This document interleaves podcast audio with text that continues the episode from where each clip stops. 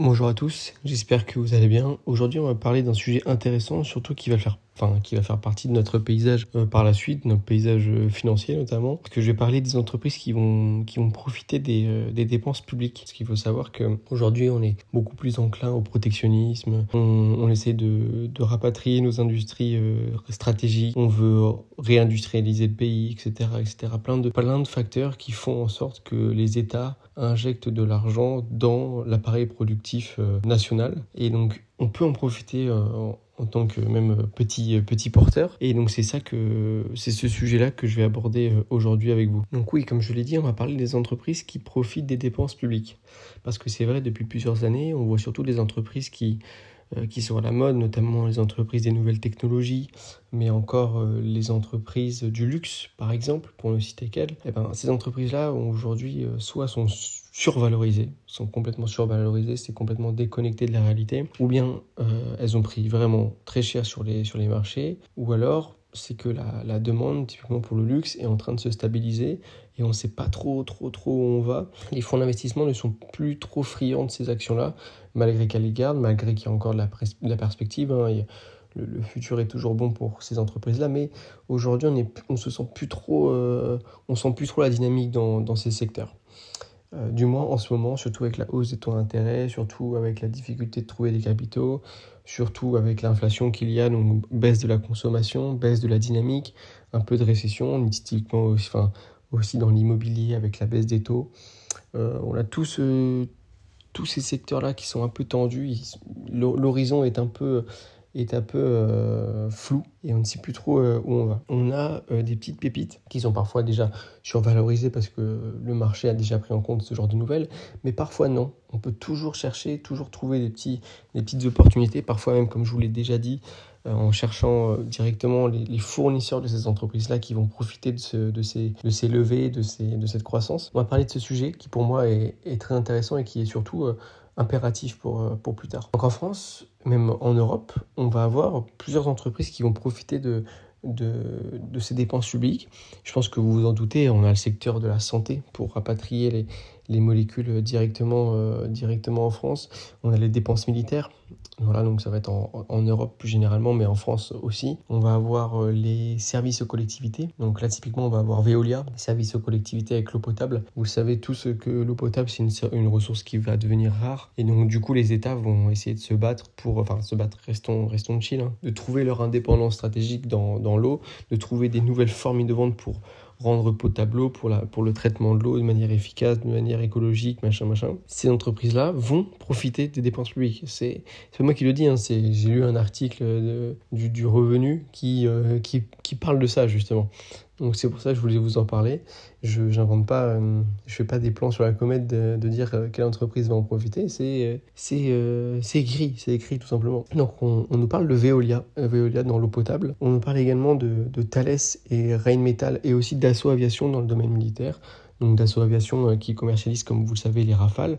On va avoir les Rafales de quatrième génération qui vont arriver dans, dans le parc de, euh, de l'armée française. On va voir les rafales d'ancienne génération qui vont être modernisées, donc dans la flotte euh, de la marine euh, ou, les, ou aussi de l'armée de l'air. En tout cas, on va avoir un renouvellement du parc. On va avoir également euh, Rheinmetall, Thales, ici j'en ai pas parlé.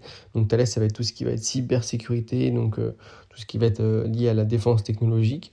Et puis on va avoir Rheinmetall. Alors ça, c'est du gros de la grosse industrie militaire, Rheinmetall. Euh, dans tous les cas, euh, l'Allemagne va augmenter ses dépenses, donc, euh, donc là-dessus, il n'y a pas trop de soucis à se faire sur, le, portefeuille de commande de, de Rheinmetall. Donc ça, c'est une action allemande. Dassault Aviation, c'est français, Thales, c'est français, Veolia, c'est français. On va voir ensuite euh, Novo Nordisk, qui elle est une société, un groupe danois. Mais on a également AstraZeneca, qui est dans la santé, qui lui est un groupe euh, britanno-suédois, qui cherche à, prioriser ses recherches euh, contre le cancer. Et puis on a Infineon, qui lui est dans les semi-conducteurs et qui est une entreprise allemande, si je me trompe pas. Donc voilà, on a tout un panel de, de sociétés, mais on va également avoir, je sais pas, Orsted, Eiffage, RWE. Vinci, Biomérieux, voilà. Donc toutes ces entreprises des matières premières, de l'infrastructure avec Vinci, avec Eiffage, on va, on va demander de l'investissement dans, dans, dans, les bâtiments, dans tous les gros ouvrages biomérieux, dans l'extraction de matières premières. Toutes ces entreprises-là, de toute façon, ça peut, ça peut se trouver. Hein. Vous cherchez sur Internet euh, les entreprises qui vont profiter des, investissements, euh, des investissements publics et vous trouverez. Moi, je trouve plus intéressant de se baser sur des entreprises qui vont profiter des, dépenses publiques plutôt que euh, des entreprises qui sont potentiellement en train de révolutionner le futur. Parce que c'est des entreprises qui n'ont pas forcément euh, un historique très, euh, très glorieux ou qui n'est pas encore assez euh, conséquent. Du coup, on ne sait pas trop vers quel horizon on, est en train de se rendre. Quoi. C'est, c'est un peu flou. C'est un peu flou. Donc voilà, les dépenses publiques, pour moi, vont dynamiser les entreprises qui sont déjà bien implantées, qui ont déjà un historique solide, qui ont déjà des bilans solides, qui ont déjà des, des, des, états financiers qui sont solides. Moi, si je peux, si je peux vous donner un avis, c'est, vraiment vers ce type de société que, vers lesquelles je vais me diriger pour, pour la suite. Euh, après, pas forcément celle que je vous ai citée. Hein, pas, encore une fois, c'est pas un conseil. Très intéressant de les regarder, très intéressant de voir leurs points forts. En tous les cas, c'est des grosses entreprises. Hein. On a, si, vous avez bien entendu, c'est pas du tout des startups dans l'hydrogène comme j'ai pu le faire dans l'épisode précédent. C'est vraiment des, entreprises euh, qui sont bien implantées. Hein. AstraZeneca, Dassault, euh, Infineon, Novo Nordisk, Rheinmetall, Thales, Veolia. Y a, enfin, on n'entend pas de, de, de, soucis. Euh, comme on peut entendre sur des startups, euh, sur la volatilité, etc., c'est ça reste des entreprises qui sont, qui sont ultra, ultra, ultra solides. Hein.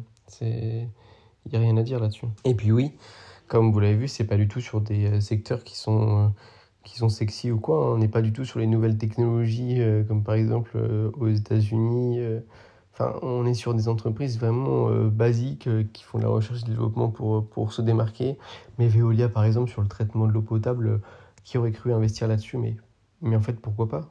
Pourquoi pas si, si euh, aujourd'hui on considère que l'eau potable c'est une denrée stratégique, euh, c'est quelque chose sur lequel il faut investir pour, euh, pour être gagnant plus tard, bah let's go, let's go, on, y va, on y va. Donc bref, tout ça pour vous dire que vraiment encore une fois, restez curieux, n'investissez pas partout comme tout le monde sur les entreprises qui, qui sont déjà ultra chères, qui sont déjà beaucoup même trop chères. Ne faites pas comme tout le monde, soyez curieux, voilà. Là, on va, on va avoir les entreprises qui, dans quelques années, vont profiter des dépenses publiques. Bon, il y en a plein qui vont pas du tout penser à aller sur Veolia, sur Dassault Aviation, parce que ça a été à la mode. Là, ça va, ça va retomber tranquillement. Euh, qui va aller sur Eiffage, euh, Vinci, Biomérieux? Enfin, c'est des entreprises qui, voilà, ils font leur taf dans leur coin. On, personne personne ne les embête. Et puis, c'est elles, finalement, qui, qui s'en sortent le mieux, toujours le mieux. Franchement, voilà. Donc en tout cas, j'espère qu'il vous a plu ce petit épisode. N'hésitez pas à mettre euh, les 5 étoiles, n'hésitez pas à vous abonner, à m'envoyer un petit, petit message si vous voulez des idées, des nouvelles idées. Voilà, en tout cas, moi je vous dis à la prochaine pour, euh, pour le prochain.